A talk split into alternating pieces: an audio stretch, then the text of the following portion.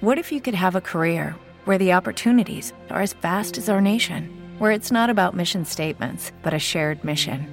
At U.S. Customs and Border Protection, we go beyond to protect more than borders from ship to shore, air to ground, cities to local communities. CBP agents and officers are keeping people safe. Join U.S. Customs and Border Protection and go beyond for something far greater than yourself. Learn more at cbp.gov/careers.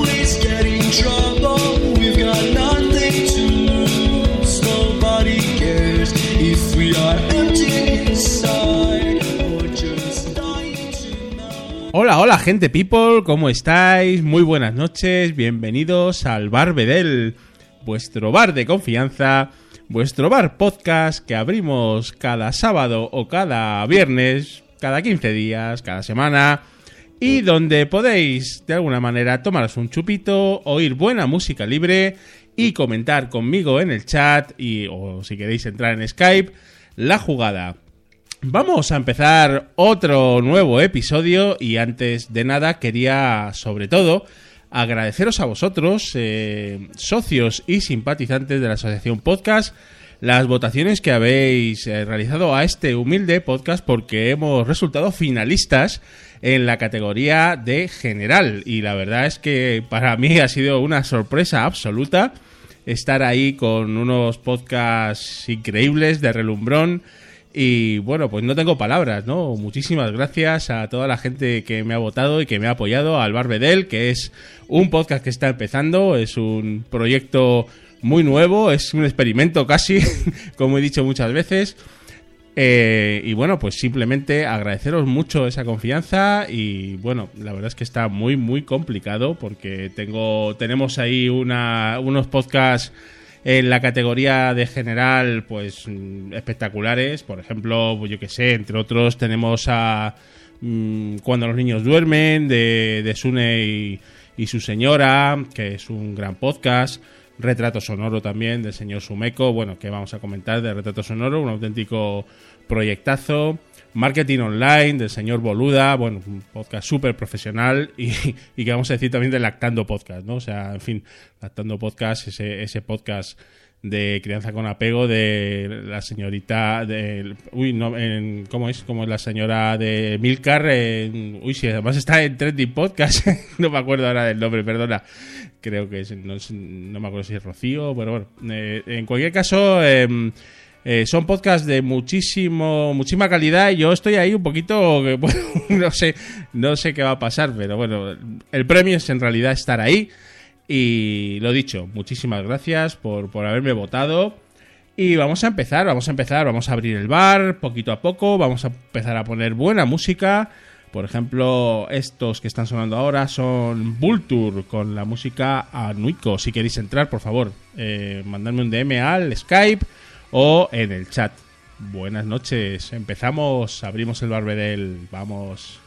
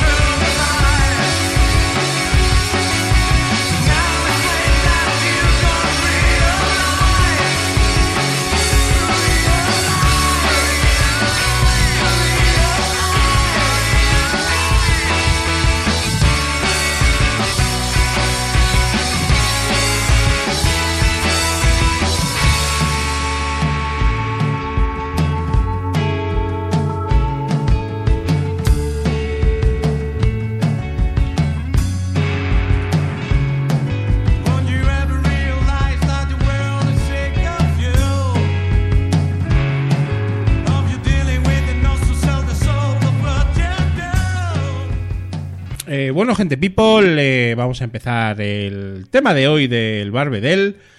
Bueno, yo creo que es un tema bastante interesante, sobre todo si ya tenéis el 4 o incluso el 5 en el marcador. Porque vamos a hablar de bebidas viejunas, esas bebidas que tomábamos cuando éramos jovencitos, alcohólicas y no alcohólicas, va a haber un poquito de todo, y vamos a hacer pues eso, eso que tanto nos gusta a nosotros, ese revival de, en este caso, de, bebidas eh, viejunas. Eh, necesito que también en el chat me, me comentéis esas bebidas que recordáis de, de vuestra juventud y así las vamos a recordar todos juntitos, por supuesto. Vamos a poner un poquito de música, dejamos que la gente entre en el chat y empezamos el Barbedel.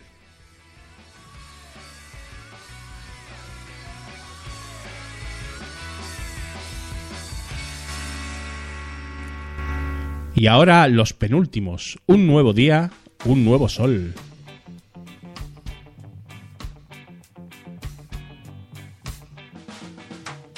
Las penas de mi corazón se van con el nuevo sol. Si no quieres saber de mí, un, dos, tres y ya me fui. Mi tren que ya me voy.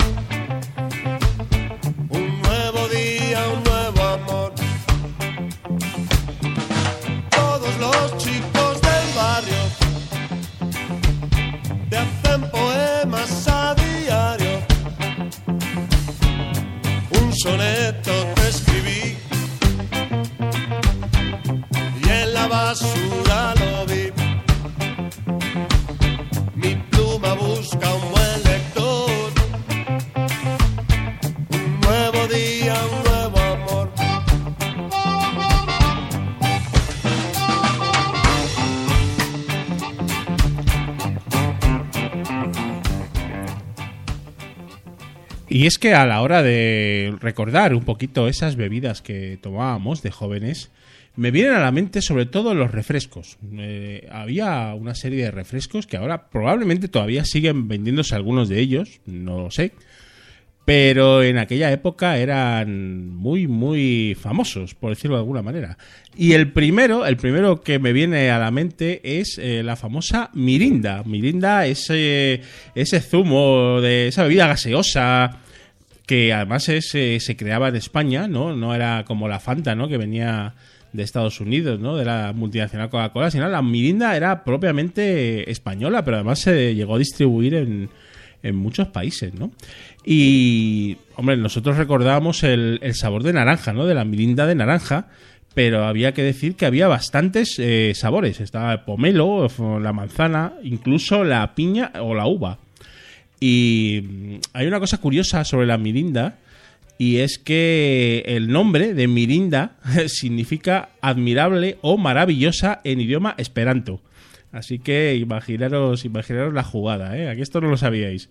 La, la verdad es que esta denominación y el, y el distintivo y el distintivo gráfico fueron registrados en la oficina de patentes y marcas en el año 59. O sea, que todavía imaginaros la de años que, que lleva Mirinda eh, en el mercado. Y creo que sigue vendiéndose. Yo la verdad es que no la veo en, en los supermercados que suelo frecuentar. Pero probablemente, probablemente se siga, se siga vendiendo. La Mirinda. Qué bueno.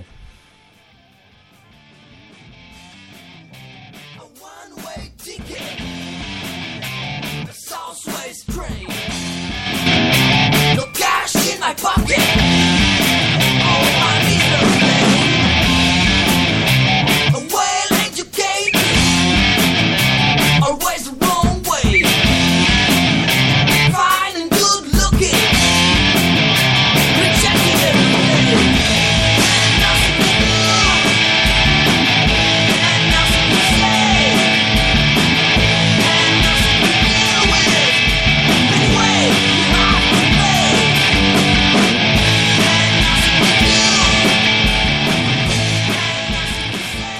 Mientras escuchamos este grupazo que se llama Gleb Bones, Date with Misery, vamos a dar la bienvenida a las primeras personas que han entrado en el chat está eh, el señor Manuel Hidalgo, grandísimo escuchante de, del Barbedel y también de otros proyectos podcasteros eh, míos. Por ejemplo, Invita a la Casa, que hago con Teresa, con Honky Miss, que por cierto también acaba de entrar al chat. Buenas noches, Teresa. Eh, bueno, chicos, ¿qué queréis tomar? ¿Queréis tomar algo? ¿Una mirinda?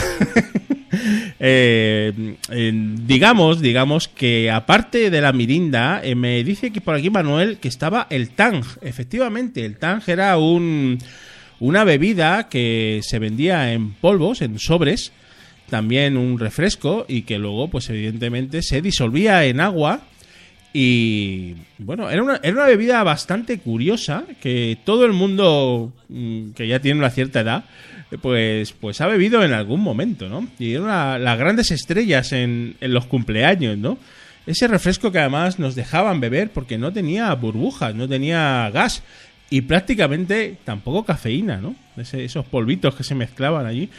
Y, la verdad es que, bueno, pues esos cumpleaños con los triángulos de nocilla y el tang eran un auténtico clásico. Bien, bien, bien, el Tang.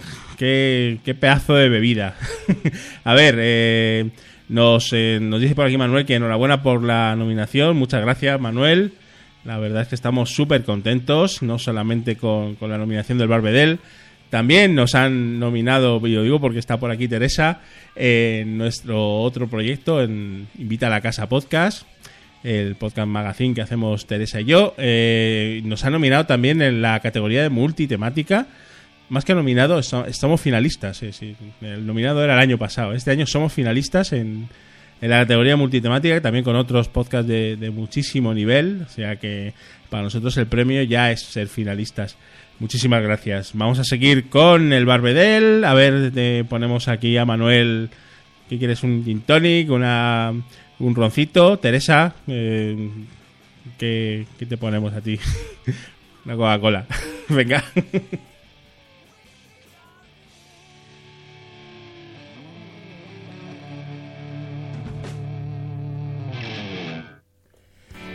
Heathrow. Pedazo de temazo. Hit Row de Slim.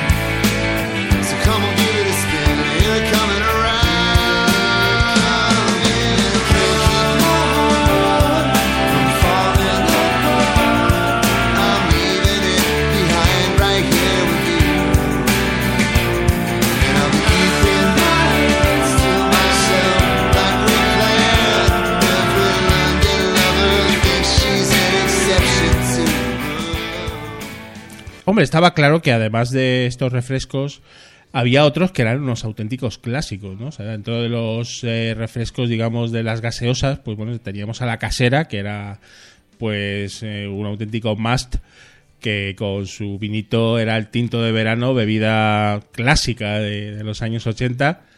Y dentro de la casera había una, una bebida que era la casera cola, que era un poquito el hermano pobre de la Coca-Cola o de la Pepsi.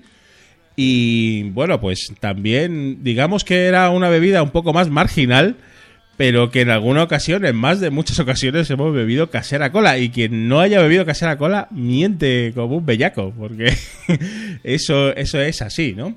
Digamos que, mm, bueno, dicen por aquí Manuel que mm, eh, la Pepsi cuando, cuando la vendían en los años 80, en su botellita de cristal, la Coca-Cola, tenían un sabor diferente a las que tienen ahora, ¿no? Que, se venden en botellas de plástico o en latas, ¿no?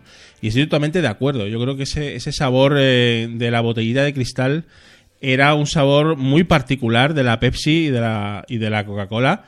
Y evidentemente ya no se consiguen esos mismos sabores. También es verdad que hemos crecido y que a lo mejor, eh, bueno, a lo mejor teníamos un poquito idealizados esos sabores también, ¿no? Así que, bueno, dice por aquí Teresa que le pongamos un Margarita que hoy está en casa, no, no tiene que conducir, no tiene que salir. Así que venga ese Margarita, Teresa.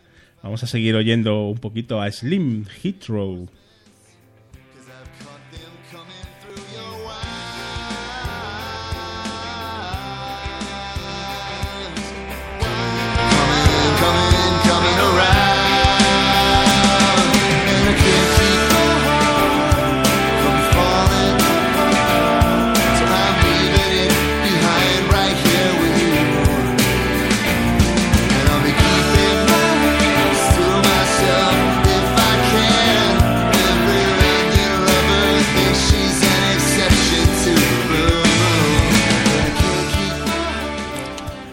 ¿Os acordáis de una bebida que se llamaba TAB? T-A-B, TAB. Eh, yo creo que fue el primer refresco de Coca-Cola sin, sin cafeína, ¿no? Creo que, o sin... No me acuerdo exactamente si era sin cafeína o Coca-Cola Light, ¿no? O sea, era como la primera Coca-Cola Light, ¿no? Eh, con menos azúcar y tal.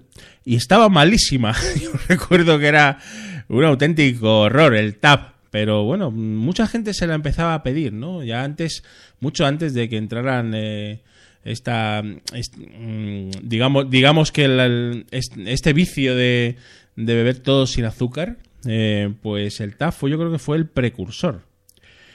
Y por supuesto el Cash, ¿no? El Cash, todo lo que era el refresco Cash, eh, pues lo petaba muchísimo. Y yo la verdad es que me gustaba mucho, ¿no? Mucho más que la Fanta, ¿no? Yo la Fanta al final era lo que menos bebíamos, ¿no? Pero bebíamos más Cash que Fanta. Y también, bueno, yo creo que tenían menos gas, ¿no? Incluso muy poco gas. Era un, refresco que, a nosotros nos gustaba mucho, ¿no? Y así, y así nos lo tomábamos. Dice Manuel Hidalgo que, era muy dulce y que se acuerda de ella como, como se acuerda de la casera cola, ¿no? En fin, estos refresquitos eh, de los años 80, evidentemente se sigue bebiendo, Cass es una, una marca que se bebe ahora, pero pero bueno, yo creo que antes tenía mucho mucho más fama, ¿no? Ahora es un poco más, eh, digamos, eh, tienen menos cuota de mercado, ¿no? Vamos a escuchar un poquito a Malagana. Sin más, no puedo vivir.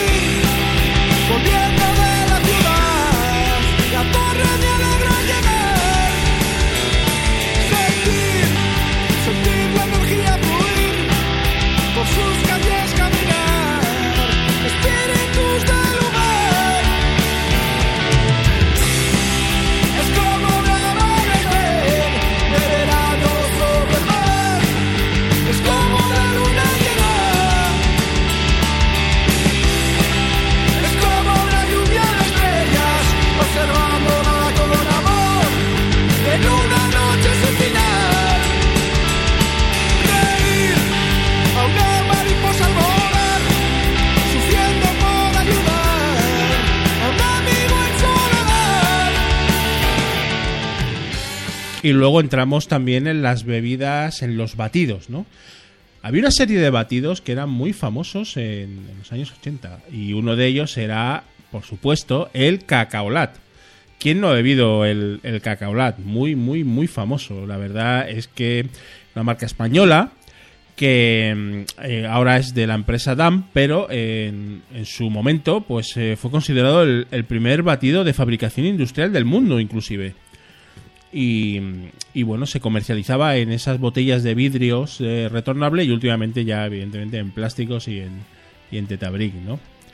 En principio eh, era la marca es especialmente popular en, en Cataluña, ¿no? Y, y cuando la compró Rumasa, yo creo que las empresas de Ruiz Mateos eh, al final pues parecía que iba a desaparecer y bueno, se montó a la de Dios es Cristo, ¿no? Porque todo el mundo está muy acostumbrado a ver cacaolat, ¿no? También había algunos sucedáneos como OK, ¿no? Que también era un batido de cacao, que tenía un sabor un poco diferente. Y a mí había uno que me gustaba mucho, se llamaba Rialcao, no sé si os acordáis. Era una especie también de batido de chocolate en botella de cristal que me acuerdo porque creo que patrocinaban a un grupo ciclista de los 80, ¿no? Entonces, eh, bueno, pues eh, también estaba, estaba muy rico. No sé qué opináis en el chat de esos, de esos batidos de chocolate, si os gustaban, si no os gustaban. Eh, la verdad es que nosotros nos los tomábamos, pero bueno, a litros.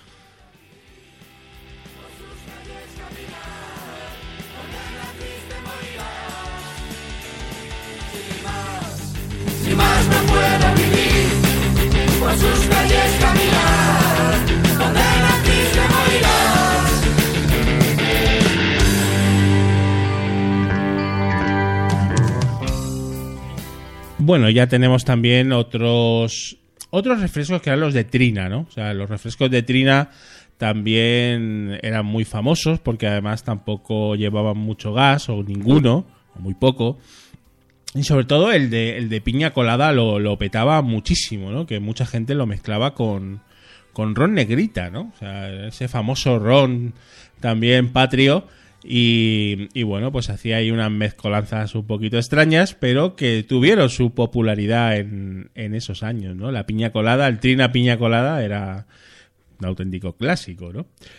Y luego, bueno, pues ya entrando un poquito en, en lo que es en materia ya de bebida alcohólica pura y dura, pues a mí el primero que se me viene a la mente de bebida viejuna es el, el anís del mono, ¿no? O sea, el anís del mono, pues como podréis comprender, es una marca muy popular, ¿no? Que además también es de origen español, de Badalona. Y, y bueno, fue ya es más que centenario, ¿no? Yo creo que fue fundado a, finales del 19 y bueno, pues es uno de los anisados más, más importantes de, de España y es el, el famoso, la famosa etiqueta del mono, que bueno, pues hay varias teorías del porqué de esa etiqueta. Una de ellas que es porque había una mascota que era un mono en la fábrica. Bueno, no, no es una teoría que tenga muchos visos de, de ser verdad, pero podría ser, ¿por qué no? Porque bueno, tampoco lo sabemos.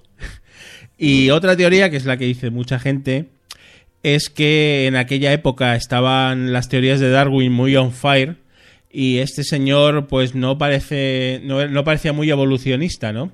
Y entonces pues eh, se buscaba o buscó el, el creador del anís del mono desacreditar al científico y incluso mucha gente dice que la cara del mono es la cara la cara de Darwin, ¿no? O sea que fijaros qué curiosidad el anís del mono. Luego claro, la- el- los anises en general eh, pues bueno, pues si se mezclan con coñac, pues es el famoso sol y sombra, que es un auténtico clásico de las bebidas patrias.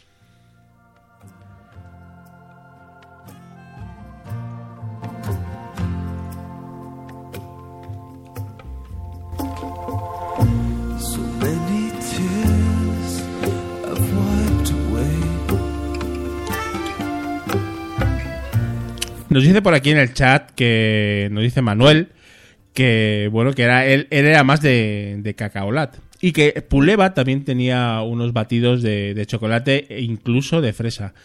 Teresa dice que era más de vainilla y nos recuerda el Batiram, efectivamente, de, de la marca de leche Ram. También había batidos de, de sabores, ¿no? Yo recuerdo también haber, haber bebido alguno, alguno, alguno de esos, ¿no? Y comenta Teresa que se acuerda mucho del anuncio de Trina Piña Colada y, que utiliza el anís del mono para las rosquillas. Yo creo que se utiliza mucho el anís del mono en, en repostería, ¿verdad? El Baileys, nos dice Manuel Hidalgo. Pues sí, evidentemente el Baileys eh, tiene un, un largo, un largo camino y es una bebida también bastante viejuna. Pero, pero bueno, vamos a seguir un poquito reflexionando sobre varias bebidas viejunas y cómo no.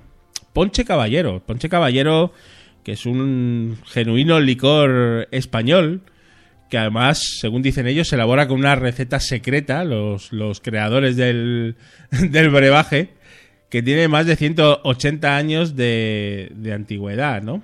O sea, el, el ponche caballero, esos anuncios de pon, pon, ponche caballero, esos son los auténticos clásicos de los 80.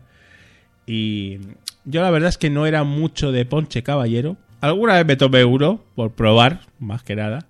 Pero digamos que no era mi bebida, mm, por decirlo de alguna manera.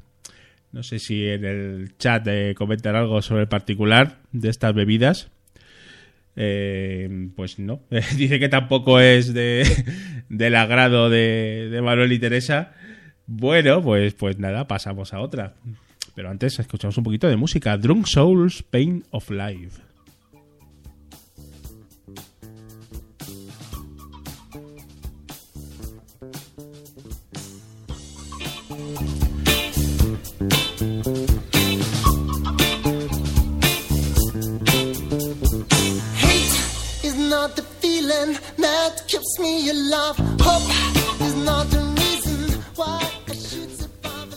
Dentro de lo que son bebidas alcohólicas está claro que había algunas que eran las quinas, ¿no? Que nos recuerda Teresa, ¿no? La quina San Clemente o la quina Santa Catalina, esos eh, licores dulces, eh, de vinos dulzones, que entraban muy bien y las cogorzas eran espectaculares, era una cosa muy fuerte.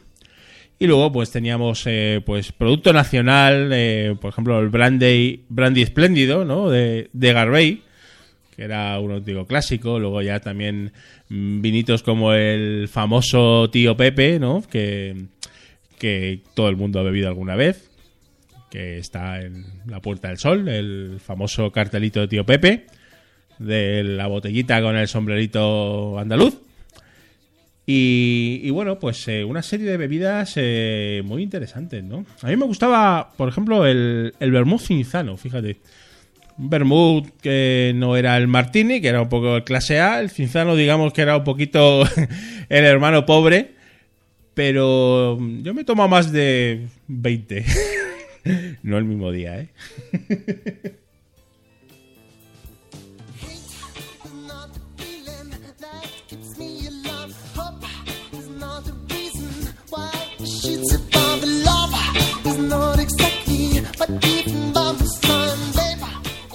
Queremos dar la bienvenida también a más gente que acaba de entrar en el chat. Por ejemplo, el señor Richard Moret. Mm, señor Rick Plan, muy buena, Richard. Bueno, bueno, señor Richard, le conozco hace mil años. eh, nos conocimos en los blogs, eh, su famoso blog de, de Rick Plan. Bueno, pues eh, yo lo, lo devoraba cada vez que publicaba. Bueno, bueno, Richard, un auténtico placer que estés por aquí, de verdad. Ahora nos hemos cambiado de los blogs, ya estamos en el podcast. Todavía tengo la belleza del desencanto, ¿eh? Y lo que pasa es que no escribo. Tendría que escribir un poquito más. En fin, algún día lo retomo, seguro.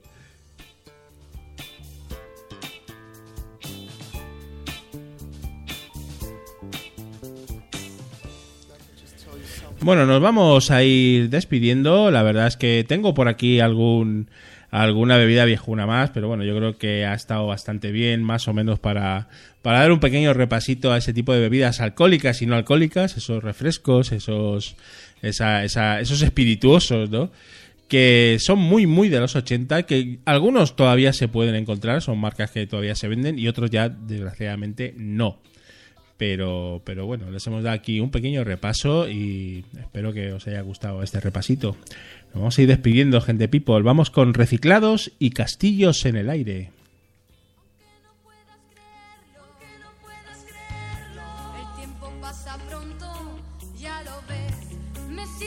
Grande, me siento grande, me siento fuerte otra vez.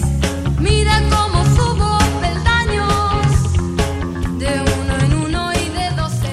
Bueno, gente people, ha sido un auténtico placer estar con vosotros esta media horita en el bar Bedel.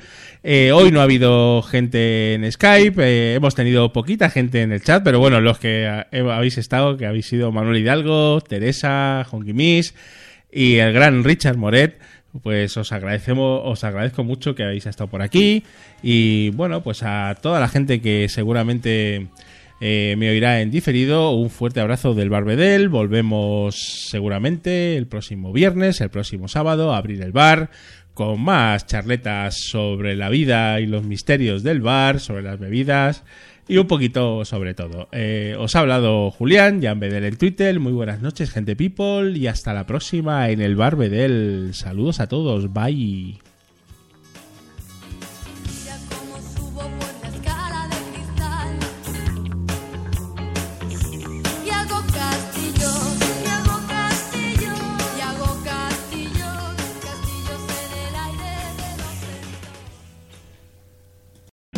O'Reilly Auto Parts puede ayudarte a encontrar un taller mecánico cerca de ti. Para más información, llama a tu tienda O'Reilly Auto Parts o visita oreillyauto.com. oh, oh. Parts.